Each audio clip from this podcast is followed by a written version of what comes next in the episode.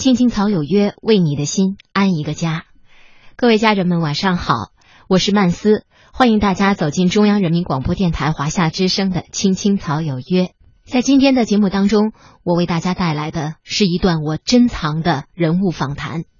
这位朋友是跟我非常熟悉的一位好朋友，也是大家都非常熟悉的我国著名的手风琴演奏家杨帆。我是在一次朋友聚会上认识的杨帆老师。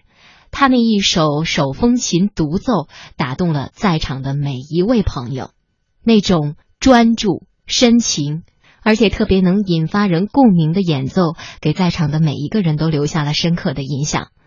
那么，记得在去采访的时候，一进杨帆老师的家门，我就被几只非常珍贵又漂亮的金刚大鹦鹉给吸引住了。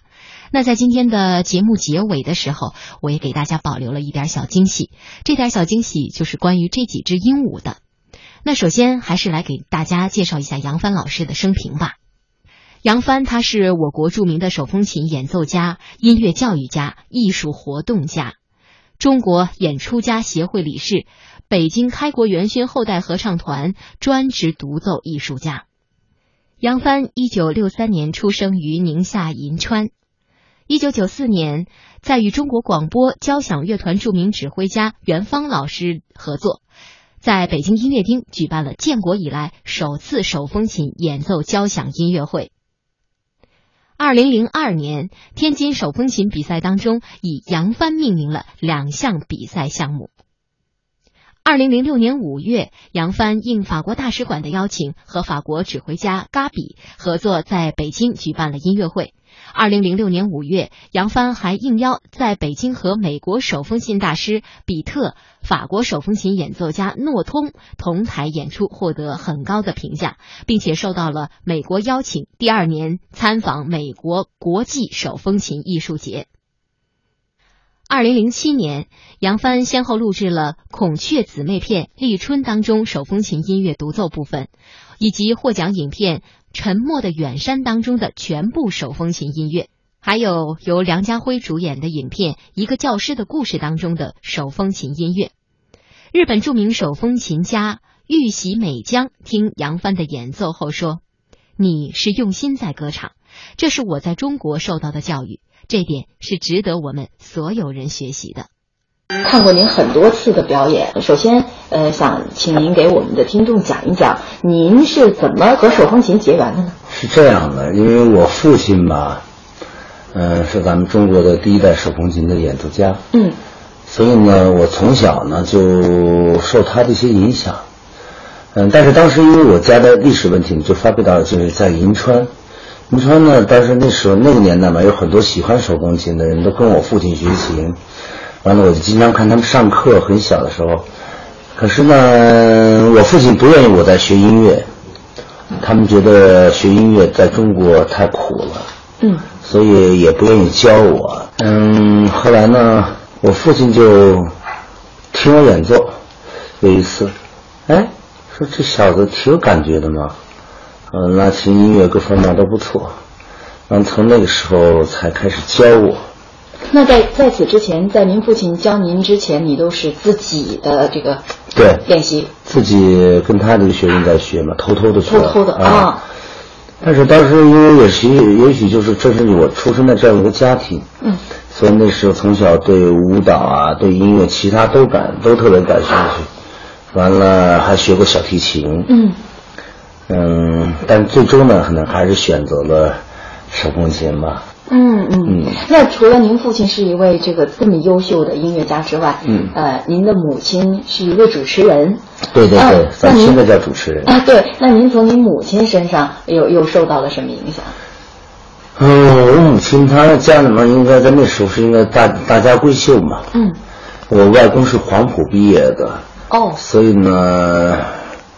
就是很注重文化的一个人，所以我妈妈呢，从小呢就受的教育是非常，就是中国传统的教育，嗯，就是各种规矩啊，就是而且对文中国文化的这种这种学习，我外公是要求非常严格的，嗯，所以我母亲呢也是个非常就是有有修养，而且各个方面都是很很很出色的一个女性。嗯，所以我就而且。我也恰恰继承了一个是我父亲的音乐上面的东西，嗯，在一个做人的修养啊，做人的一些人的要求吧，嗯，这些方面受我母亲的影响比较大的。我觉得如果不是具备这两点的话，我可能也走不到现在这样的一个取得这样一个成绩吧。嗯，因为一个音乐家，嗯，不能不能仅仅只有一种灵性。要想把这个灵性，嗯，最大的这种发挥的时候，他最后，最后一定是在理性的基础之上，这就是做人平时的修道修养。那我听了几次您的这个手风琴演奏哈，每次都让我觉得，一个对这个手风琴如此痴迷的一个程度达到这样，不管是在我们呃朋友之间的一个聚餐的这样的一个呃就餐环境的一个非常轻松的氛围当中，或者是一个比较正式的呃一个演出的这个环境之下，您都能够让自己融入一种无我的这个境界啊。可以说，您对手风琴的这个热爱、痴迷。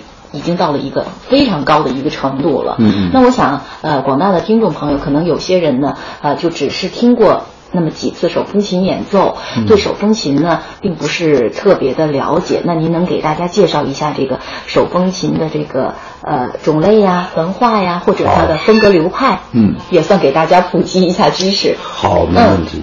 嗯，您刚才说的这点，我觉得是很呃很重要的。因为最近我的这个巡演嘛，其中保利呢就有另外一个想法，就是希望我能够，呃，通过这样一个呃巡演的这个契机，向更多的中国人，呃，介绍这个手风琴的文化、手风琴的这个起源啊等等。实际上，咱们国家实际上在手风琴的这个发展史上面。呃，五六十年代的时候，包括包括七十年代吧，或者甚至八十年代，在人们的生活当中都是产生过巨大影响的。嗯，由于那个年代的特殊的原因，那么呃，使手风琴这个乐器在中国当时具有了就是嗯无与伦比的那么一个功效，社会功效，因为它一个是容易。嗯，携带，那么又是个和声乐器，一个小手一个手风琴可以当一个交响乐队来使。嗯，所以这样在当时，另外还还有就是当时是价廉物美。嗯，像现在我们一台琴十几万。对，那时候很便宜，国产的不当然不是国外的了。那这样的情况就很多人大家都在学习手风琴，所以这回包括这回巡演我也感受到，就是手风琴对。大概呃四五十岁或者五六十岁这样的人，他们那个情节是相当重的。对对对。但是呢，更多人可能还是不知道，就是手风琴的起源。实际上，手风琴老祖宗是咱们中国。嗯。嗯嗯，这前段时间我去意大利参加那个卡斯塔费达多的那个国际比赛去当评委。那么我去参加，嗯，当地意大意大利是手风琴的一个一个发源地嘛。嗯，完了去看他手风琴博物馆。嗯，一进去，在他的那个最重要的位置是摆着中国的笙。哦，对，完了，我而且是各种各各种好几种的。嗯，完了，他们国家是非常重视这种文化的起源的。那么，手一八七二年的时候，第一部手风琴就是由中国的这个笙演变过来了，研制过来，形成了现在这个手风琴。所以他们也是一直在供奉着这一切，但是咱们可能一直觉得，嗯，手风琴这个乐器是西方的乐器，实际上它的祖宗是咱们中国。对对对，呃，还有很很多乐器实际上都受中国的一些影响，只不过在西方可能他把这种东西就是，呃，加以了更多的创造。嗯。嗯。赋予了它更新的一种艺术使命吧。嗯，是这样一个情况。我觉得，那么我觉得如果要是不听您来讲的话，可能呃，包括我在内的很多朋友都会错误的认为这个手风琴是西洋的一种乐器。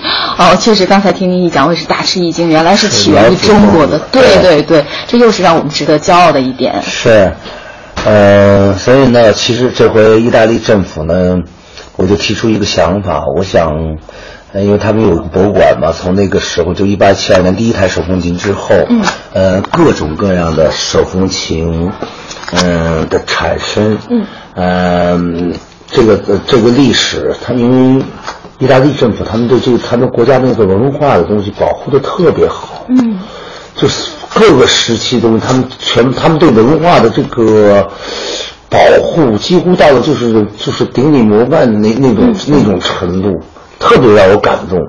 所以呢，他们把不同的乐器全部收藏起来，完了呢，我就这个我在那我就有个想法，既然这老祖宗是咱们中国的，我觉得干嘛不让中国人知道这个事情呢？对所以我给这意大利政府提出了，我说我想，嗯，呃，回来跟中国的政府商量一下，因为去年我不是获得了北京市的特殊人才专项资金奖励嘛，嗯他们也希望我有更新的一些想法，更新的一些，呃，文化的东西产生，政府也希望给我一些支持嘛，嗯。所以我就想把这个项目，把这个博物馆哪天搬到中国来，嗯，呃，做一个巡展，并且和手风琴的音乐会巡演。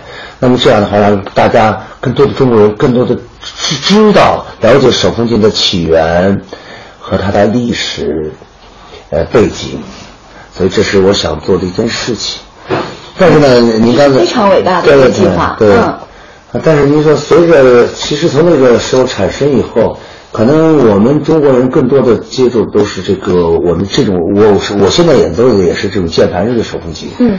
但实际上，在欧洲现在它分两种，一个是键钮式的，一个是键盘式的。嗯，但是它的声音呢，应该是全部是一样的，只不过演奏方法上面可能有些区别。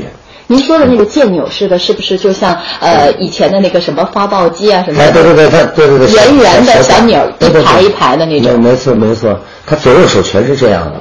左右手全是这样，全就没有键盘吗？那没有键盘，哦是键钮式的。我最最近在我的全国巡演的这个过程当中，我无数次次的重复我的这个观念，他们只是一个工具。嗯。那么我们呢，一个好的音乐家的话，他可能最重要的是用他的感情，借助注意这个工具来讲话。所以，工具它只是我们的传达我们情感的一个媒介，嗯它并不具有绝对的一个一个一个一个作用，当然它是很重要的，嗯呃，一个媒介体。所以呢，我觉得键盘、键钮或者钢琴、小提对我来讲是一样的。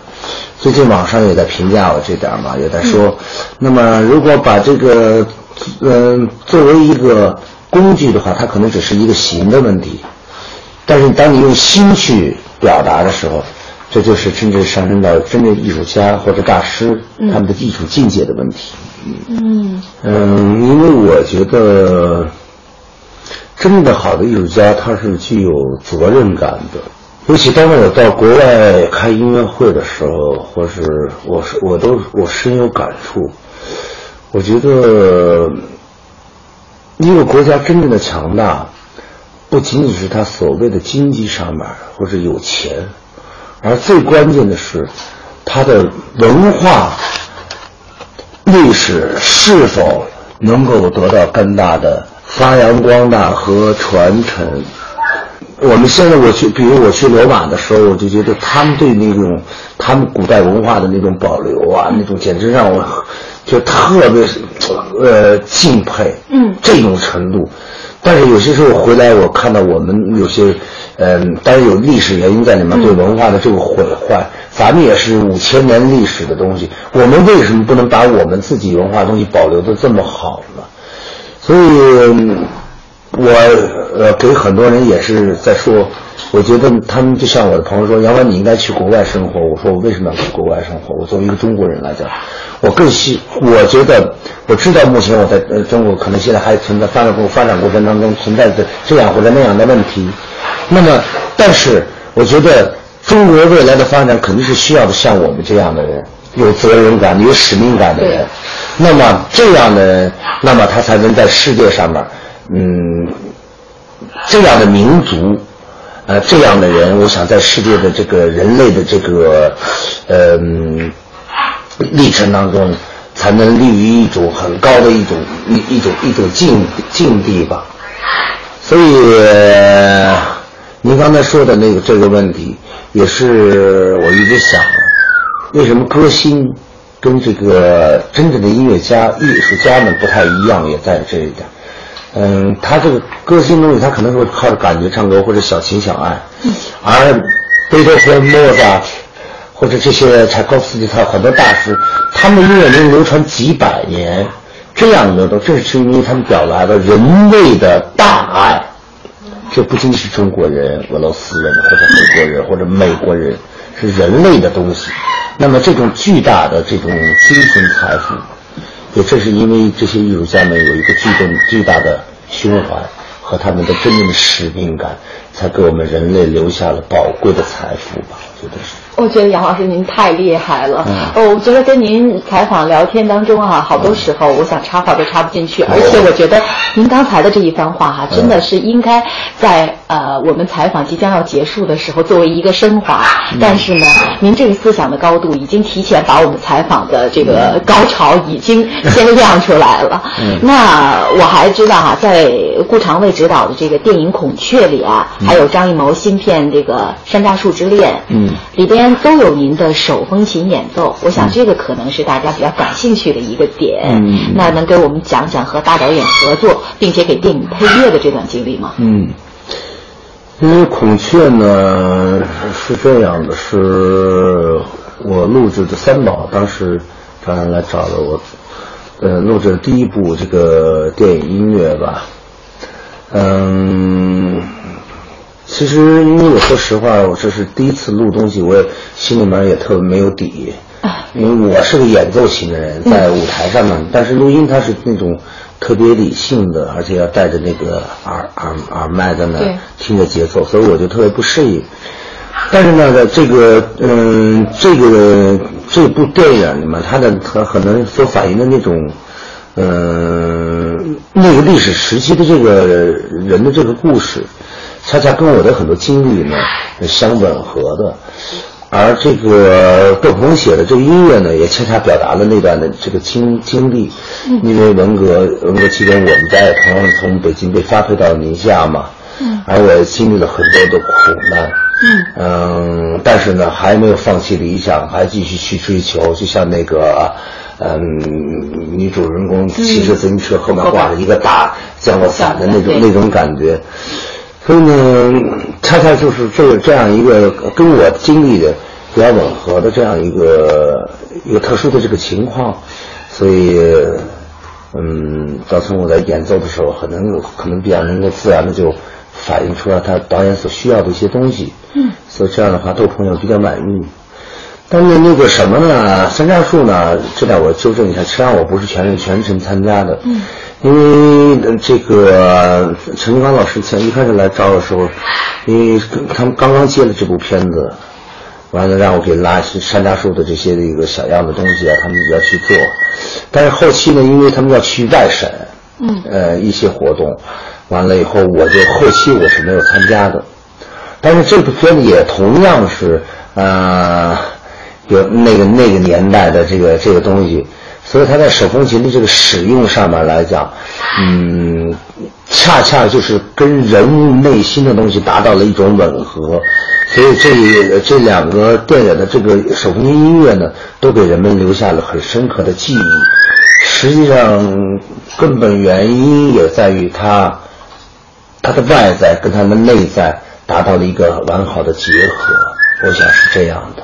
呃，接下来我想聊聊您的手风琴。嗯，我也见过，而且呢，呃，也听说了一些他的事情哈。可是我们收音机前听众朋友并不知道，其实您的手风琴是特制的，而且非常非常的漂亮。那它有什么特别的来历吗？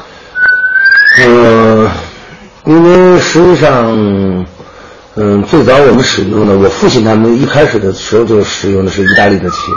但是后来有文革期间以后，咱们就是当时封闭了以后，嗯。我们中国的那种，我们最早小时候都拉的中国的鹦鹉琴嘛，嗯。嗯，那时候觉得中国的琴也是不错的，但是随着这个，呃，改革开放以后，这国门打开，那么国外的手风琴和这种，呃，演奏家们的这个对中国的这个，呃，进入，所以我们有幸看到了很多国外的演奏家的演出，嗯，还有就是他们的琴，嗯，因为意大利，呃包括俄罗斯，他们这个很多这就是这个手风琴的制作，他们都是这个家族式的手工制作。哦，对他们不像咱们是机械制作，所以他，他意大尤其意大利，他对这个手工制作是极为讲究，极为讲究。它的手工业的发展，你看世界上顶级的手小提琴或者很多重要的器乐器都是意大利的，都来源于手工。嗯所以我的这个琴呢，也是意大利的波格利厂呢，是专门为我定制的。呃，包括颜色啊，他们也知道我的是性格比较，嗯，热情奔放，嗯而且在表现上比较夸张。嗯，这台琴呢是，它我现在经常演奏的这台琴是，嗯呃，他们在意大利给我专门定做的一台琴。嗯，可能所到之处大家也觉得非常漂亮，而且对音色也很好。嗯，但是最近呢，他们又嗯专门为我做了一台木纯木质的，哦。就用小提琴的这个木嗯。制作的手风琴，这在非常珍贵对对，这在世界上目前他们花了两年时间，专门为我做，这是独一无二的，而且刻着杨帆的名字。哦天哪，对，这个琴呢，我这回去意大利的时候，他们专门给我做解释。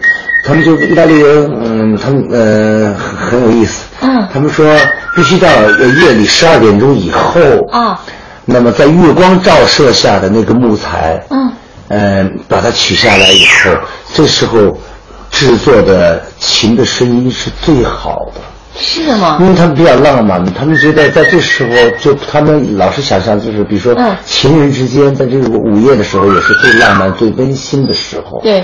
那么，嗯，取出来这个时候呢，其他的就是万物生长，在这时候好像都是充满着一种，呃，夜晚月光照下时时候的那种朦胧，嗯那种那种浪漫、那种美丽、那种温情的东西。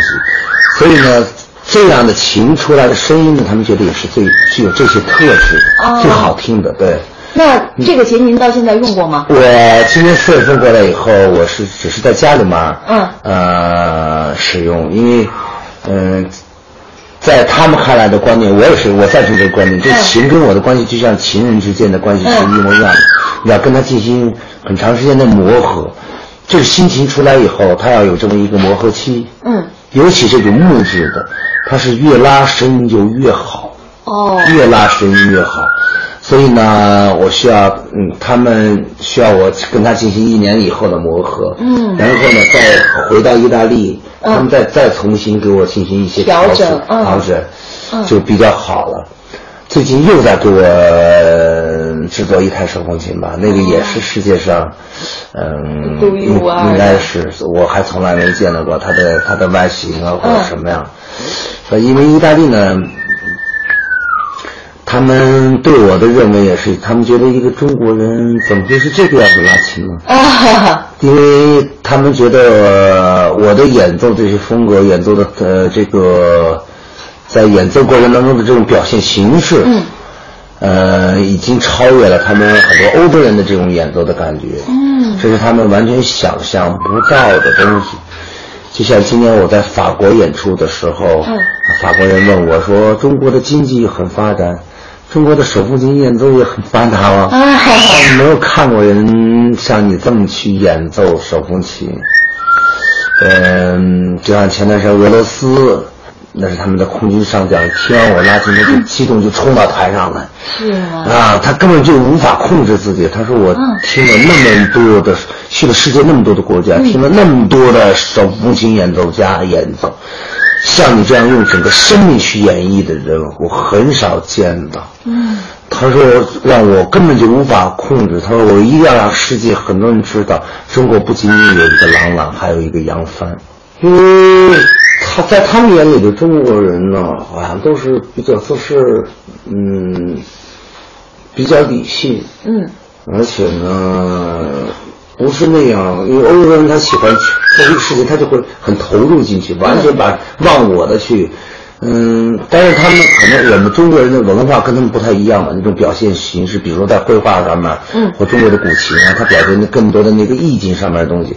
但是那个西方的音乐可能表现形式，它就会更夸张一些，嗯，更张扬一些，那么更在形式上面来讲，可能会更加的投入一些，给人的感觉嘛，嗯。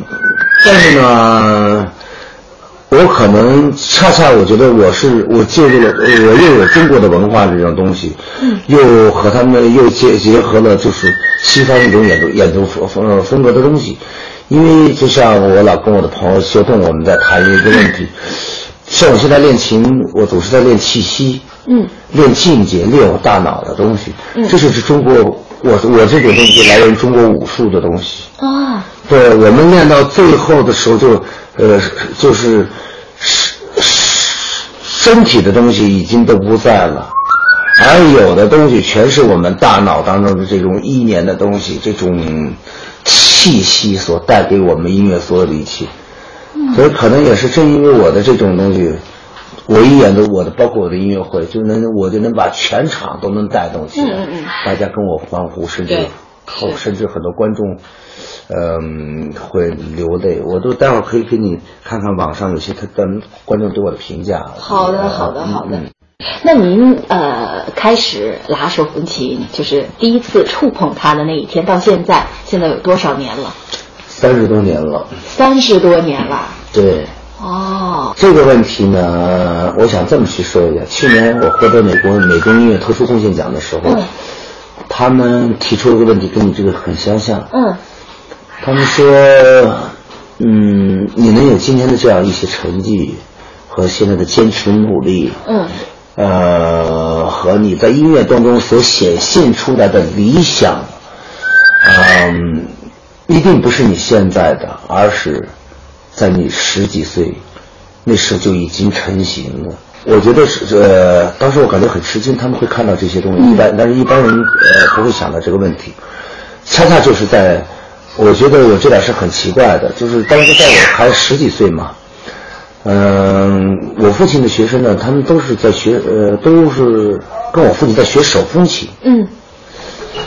当然，我也是同样在学手风琴，但是呢，恰恰在那时候，我就告诉自己，其实我也很奇怪，因为，嗯，我父亲他们并没有这样的一个观念，在宁夏银川，你想多偏僻的一个地方，嗯。而且我们当时受的教育也是，就是比较，因为家庭呃也很穷嘛，嗯，老师当时在学校还不是特喜欢我，看我每天脏乎乎的，穿的补丁到补丁的那个衣服，呃，因为不到十岁我就要照顾我照顾父母亲了，我就在得在家里面做饭、洗衣，就是什么样的嗯到菜市场去捡菜叶子没有钱嘛，嗯，要过这样的日子，所以呢，怎么会我一学音乐的时候，我就告诉自己，我今后不是手风琴演奏家，我的理想是今后一定要成为非常出色的音乐艺术家。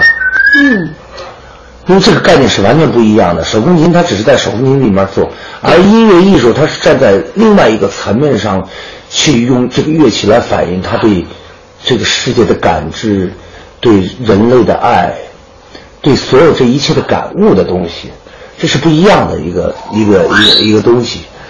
所以呢，而且也恰恰就是在那个时候，很多人我才是不到十五岁嘛，嗯。很多人听我拉琴都说，哟，这孩子所反映的音乐怎么那么成熟，已经超出了我这个年龄段所显示的东西，就是我的经历，我的思想，已经那时候在想很多东西，所以我从小，嗯，这个我的榜样呢就是贝多芬啊、莫扎特，嗯，这这个这些大师们东西，而我。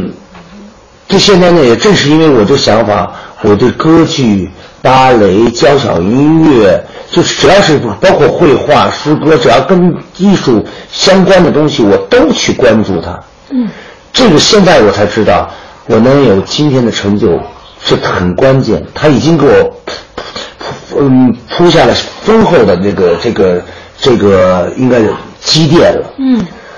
那么，因为一个我相信，不管成什么样的人，就如同盖楼一样，它的地基越厚实的话，它它上面就越高。实际上那时候我只是一个初中的，我们我的那个呃呃中学时代的生活都是非常不好的，呃老师们也反正是因为我家庭的原因嘛，所以在外面受欺负啊，嗯受打击啊这种这样一个情况。但是现在回想起来，嗯，我觉得都是一个财富，对我今天的艺术成长有特别大的那个帮助。所以我给我的员工也好，我的那个学生也好，嗯，我总是告诉他们，吃亏是福，吃苦，吃得苦中苦，你才能方为人上人。当然，这是虽然是中国的一个传统的一个说法，但事实也是这个样子。所以最近，呃，在青岛音乐会的时候，他们啊，烟台音乐会的时候，大姐，他们七路电视呃齐鲁晚报来采访我的时候，也问到这个问题。嗯嗯。他们问到我的一个心态问题。嗯。因为在那样的情况之下，容易产生两种人。对。一个是因为这种生活造成了他对社会的一切的不满。对。对所有一切的抱怨，或者一种仇视心态。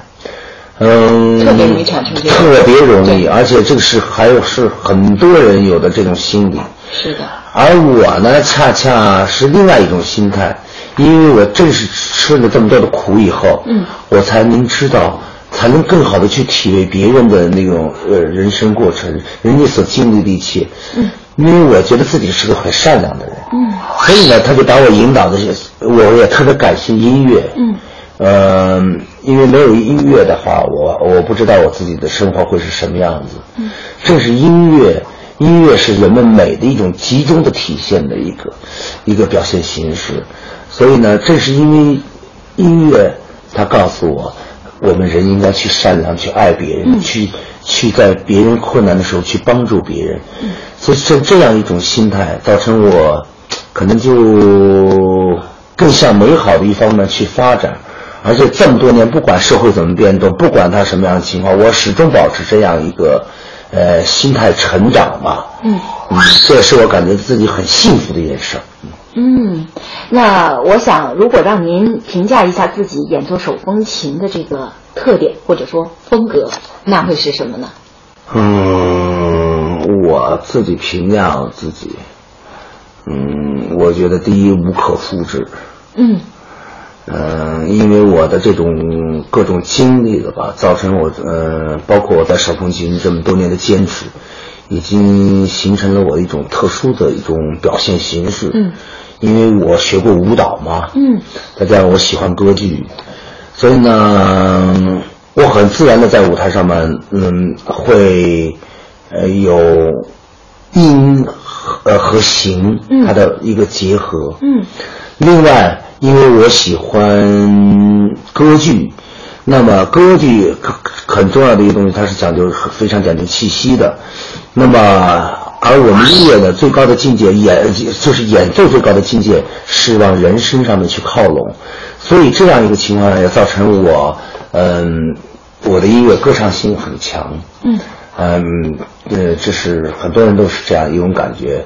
嗯，另外也觉也是因为我我的这种做人的这这么多年的这种，我觉得自己是个真诚善良的人，嗯，所以而且也经历了很多的苦难，嗯，所以这样形成我在音乐表现上面戏剧性的成分也比较大，那么能够我的音乐会让别人哭，会让别人笑，会让别人欢呼，就各种各样的东西表现吧。集中体现，嗯，再加上热情、奔放，整个生命的投入，所以别人感觉到这个人简直是疯子，手风琴疯子。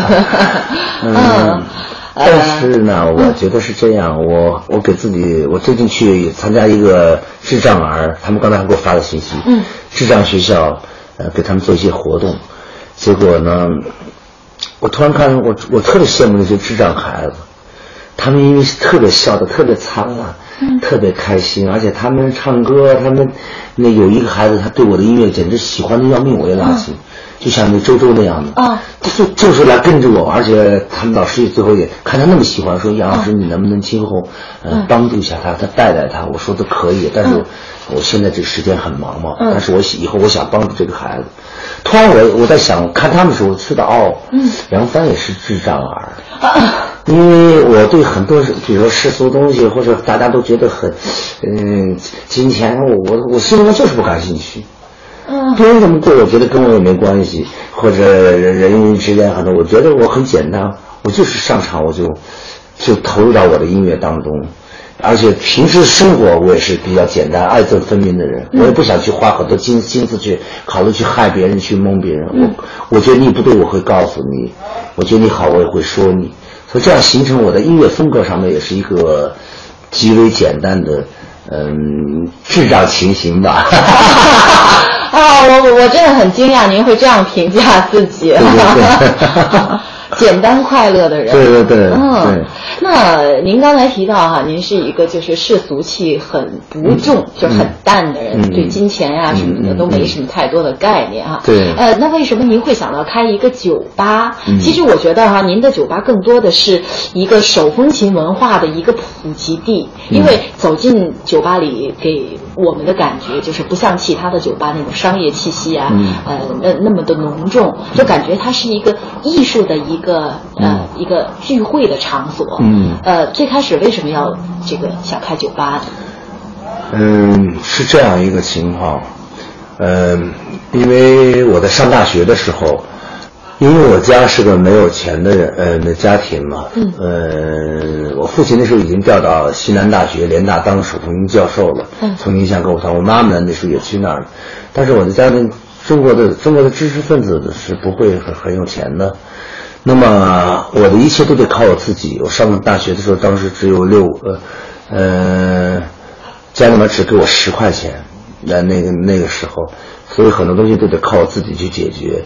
我呢就，可能因为我的这种个人经历吧，形成我的极强的独立性。嗯。呃，所以我就当时承包了我们钢琴系的那个，呃呃和管弦系的整栋大楼，打扫卫生。一个月挣十六块钱来替补自己的填补自己的学习，后来教学生，后来呢，我就在那时候还不知道有酒吧，嗯。嗯，我就在有一个理想，我就想在街头开音乐会，因为在国外当时有很多嘛，但中国没有这样的情况，对，我就觉得别的大学的学生呢，可以在街头给别人做，呃，比如说医学院的可以什么验血啊，嗯。嗯，理工科的可以给人修修电视机啊、录音机，我们音乐学院的怎么就不可以在街头呃演奏音乐呢？怎么？我当时就做这个这样一个尝试。我说我要，我就想走到街头去，呃，在街头演奏音乐，看看别人观众大家对我的反应是什么。嗯嗯，当然我这一走街头，在那个年代就引起很大的那个呃 反响，包括学校说为什么这样做的，那那大家不可思议嘛。嗯，而且我们搞音乐学院的学生那时候觉得自己都是特别清高啊对 啊，古典音乐的是。嗯实际上我当时就有一个观点，我觉得贝多芬、莫扎特他们。他们成就之前，也一定是像我这样的，因为热爱音乐，所以他们在生活当中也是做很多各种各样的努力的。对，因为你只有一是个实实在在生活的人，才能是一个才能去反映生活。嗯，所以那时候在街头演奏，我记得很清楚。呃，有一个人给了我十块钱，给了我十块钱以后，他就说：“呃，你可不可以晚上去我的呃一个酒吧？我那时候不知道酒吧什么概念。”嗯。到我的酒吧去演奏一下，呃，我可以每天给你六块钱，行不行？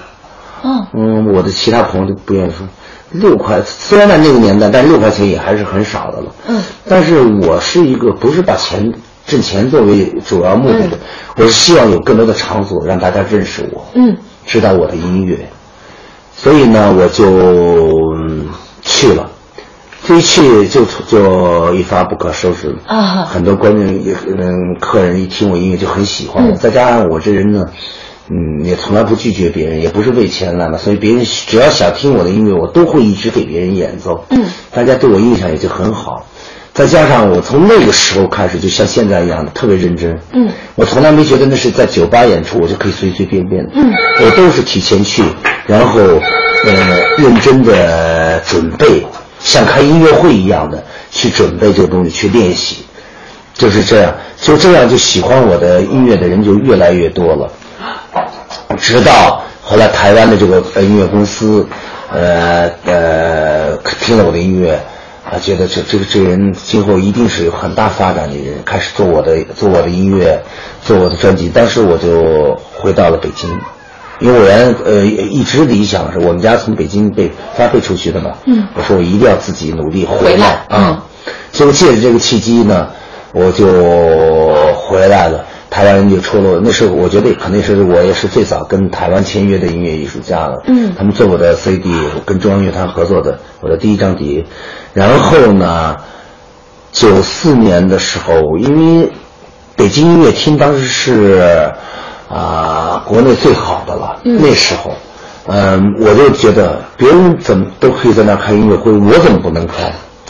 而且呢，从来没有过手风琴跟交响乐队合作的，所以呢，我当时人们的对手风琴的印象都是觉得手风琴就是一个伴奏乐器，对，所以老师家觉得它是个群众性乐器，我就不是这样认为，我就觉得手风琴同样跟钢琴、小提一样，是应该站在站在艺术殿堂的，同样可以跟交响乐团合作。所以这样一个情况下，正好我的特别好的朋友，嗯，他刚挣了十二万人民币，完了呢，他那时候搞做金融嘛，嗯。他说杨帆，那我就嗯，他知道我这个理想，说我给你八万人民币吧，你把这个音乐会开了。哇，对，特别好，我就觉得就帮助我完成了我的这个理想。但是呢，那时候开国家已经开始发生变化了，九四年嘛，嗯就是已经开始转向市场经济了。像原来像我父亲他们想开个音乐会，都是国家给钱嘛，嗯那时候国家已经就是对有有我们这些古典音乐家已经就说是你们要想去开音乐会，就得自己去交呃这个这个场租啊，包括请交响乐队，你都得去付钱，是已经是这样一个情况发生了。那么当时呃只有两种选择，要么很多人就说我那我们就放弃了。嗯不再搞音乐了，因为那个情况国家不给你的时候，在那时候你挣钱还是很艰难的嘛。我呢是很幸运，当然我的朋友给了我这部这部分费用费用，但是还是差一些费一一些费用的，所以那时候我我已经在三里屯啊什么这些酒吧在开始演奏了。嗯后来呢，很多观众他们喜欢我的音乐，说啊，杨听我说我要开音乐会，就会给我支持。但是有些商人，他们你知道，他们喝完酒以后，他们说话是随便说话的。对所以我以为他们说的是真的。嗯结果第二天我给他们打电话，他啊，我忘了或什么，但是他不会像国外的人说，呃，那个他们不会像国外的人说啊，我 OK 可以帮助你，我不能帮助你，人家就会嗯呃告诉你，他们会说啊，杨帆你等你明天打电话给我啊。嗯。我第二天打电话，他又说啊，你跟你再，但是他一直就这么拖着我。对对对。我就觉得心里面很难过，我就觉得，但是所以，突然我有一种什么意识，我才知道，你再是很好的音乐家，嗯，如果你的经济上不能独立的话，嗯，你同样从人格上面，我认为是不健全的，嗯。不能够得到人们呃，这是因为现实已经发生变化了嘛。嗯以前的很多音乐家，呃，这个贝多芬、莫扎特，他们他们那时候在为宫廷演奏，那么有些很多贵夫人，嗯他们喜欢，他们会给他们很多的资助。嗯那么我们这个年代是没有这样的东西的。嗯，你要么就改变，要么你就自己去努力改变你的命运。对，所以在这样的情况下，我觉得，嗯，我北京音乐厅，呃，还有一件事情，就是因为这个情况影响了我北京音乐厅演出的那个，就是我的理想目标。嗯，因为什么都得靠我自己解决，那时候还没有所所谓的团队感觉，跑赞助来的，什么都是靠自己。我到音乐会之前，嗯，就是每天我只能选择半夜开始练琴。练到到音乐会头一个星期的时候，我就大脑已经就是疼的都，所以这样在音乐呃音乐会之后，我就觉得不能以最好的状态去进入我的音乐音乐里边去吧，嗯都得去为这些琐事儿的事情。对对对，非常辛苦而。且在音乐会的时候发生了一个一件特别大的事情。嗯我平时最最熟悉这个作品看的，我居然在场上一下子突然就是空白。你想在那么那么，当时是这媒体也比较重视，因为这是中国建国以来的首次手风琴交响音乐会。嗯嗯嗯，你比较重视，我压力也挺大，因为大学刚刚毕业嘛，心里也不成熟，再加上这么多的事情，我就完全空白了，怎么也接不下去了。我后来我我只能站起来给大家说，我说对不起。当然观众们给我报以热烈的掌声，也鼓励我嘛。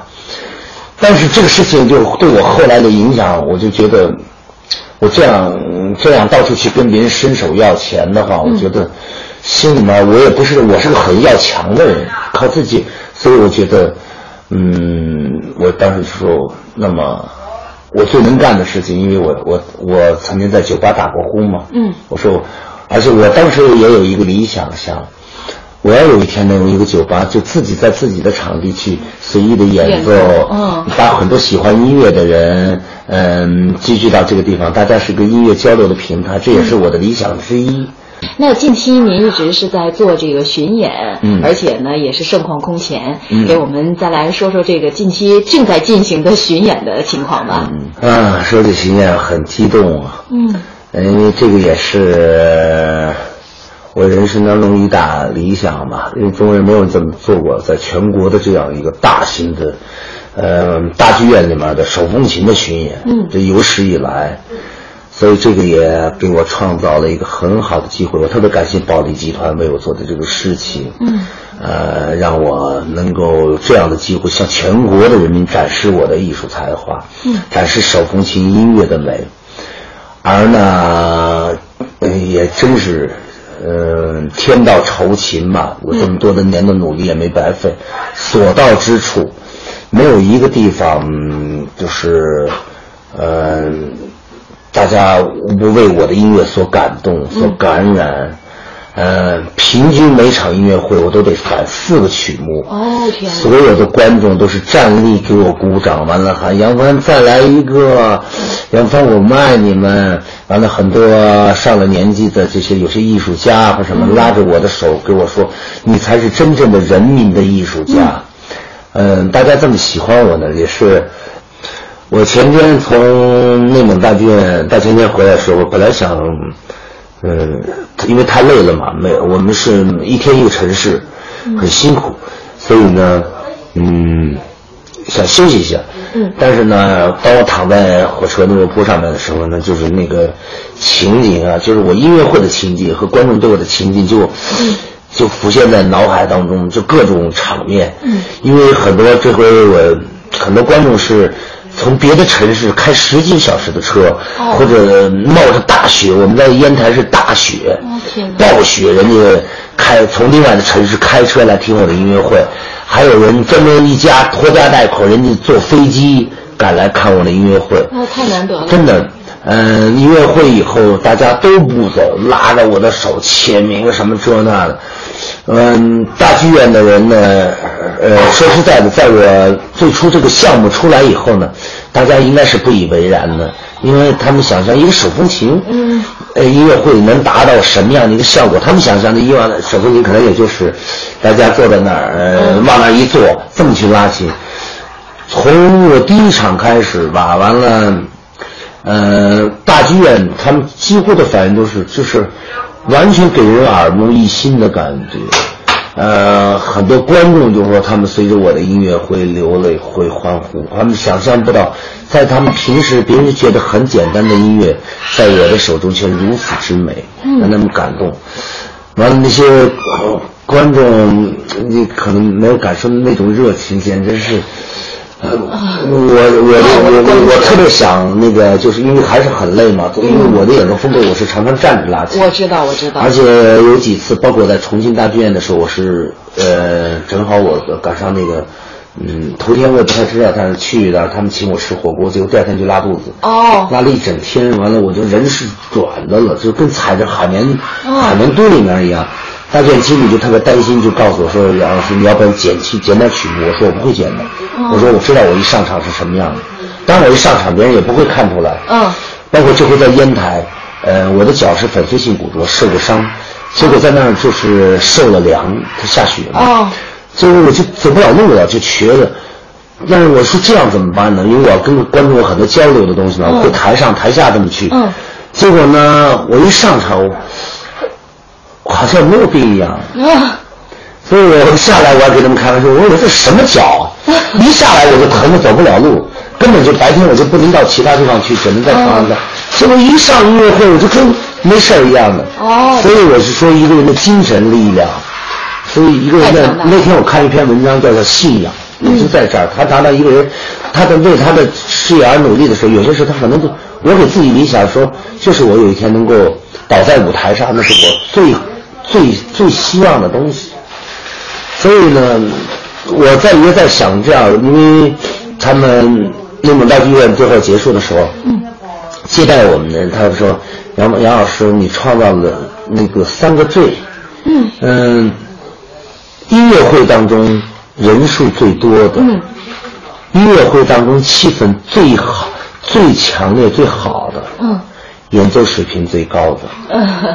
我觉得，因为这一路上嘛，我们还是有很多艰辛嘛。比如说，在有些时候住在宾馆里面的时候，因为我腿怕凉，所以他有有些时候空调坏了等等等等之类，还有一些接待上面还是有些问题嘛。嗯。再加上很多人对手风琴是不了解的，所以一开始没听我音乐的时候，他们可能就觉得他就是个普通的手风琴演奏家。嗯但是呢，听了我的音乐会，全部整个的折火呃对，全部发生变化了，很多包括他们大剧院的服务员啊，包括很多，就完全是太好了，我们想象不到一个手风琴这样。嗯在深圳的时候，呃，十二月坊的这个呃创始人王小金先生，也是来听我的音乐会。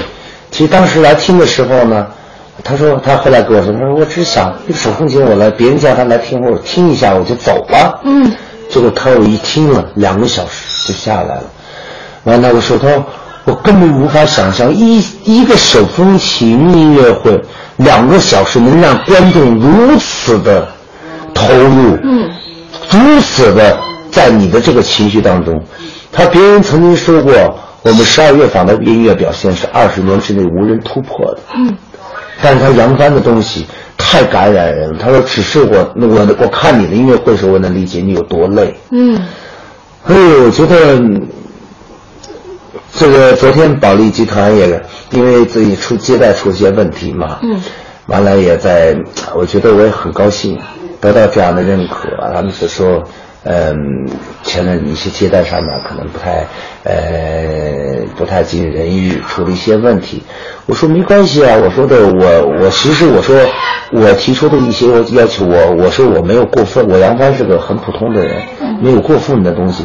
我如果病了的话，那么肯定音乐会要受很大影响。我说我只是一些基本的要求，你想这么冷的天，你零下十几度，我的房间没有空调，嗯所以这些没关系。我说我我最最欣慰的是，这么多人喜欢我，这比给我多少钱或者什么。所以我说生活当中是过去就过去了，但是我觉得我最大的收获，我赢得了这么多人对我的爱戴。嗯，那最后能不能给我们的听众朋友们，让大家也大饱耳福，给我好们演奏一小段？没问题。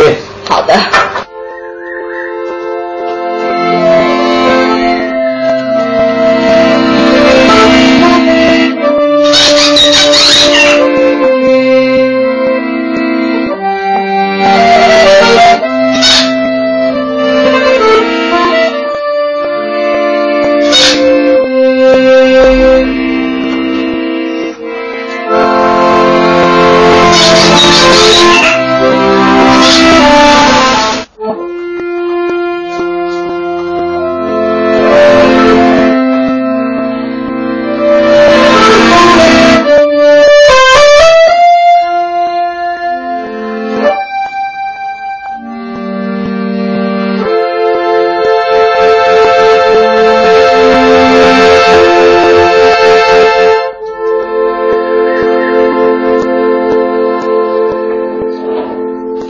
开始我提到了杨帆老师家中的几只鹦鹉，可能大家会非常的好奇，所以在采访结束以后，我也特地的去为大家录制了一两句杨帆老师家鹦鹉说话的声音。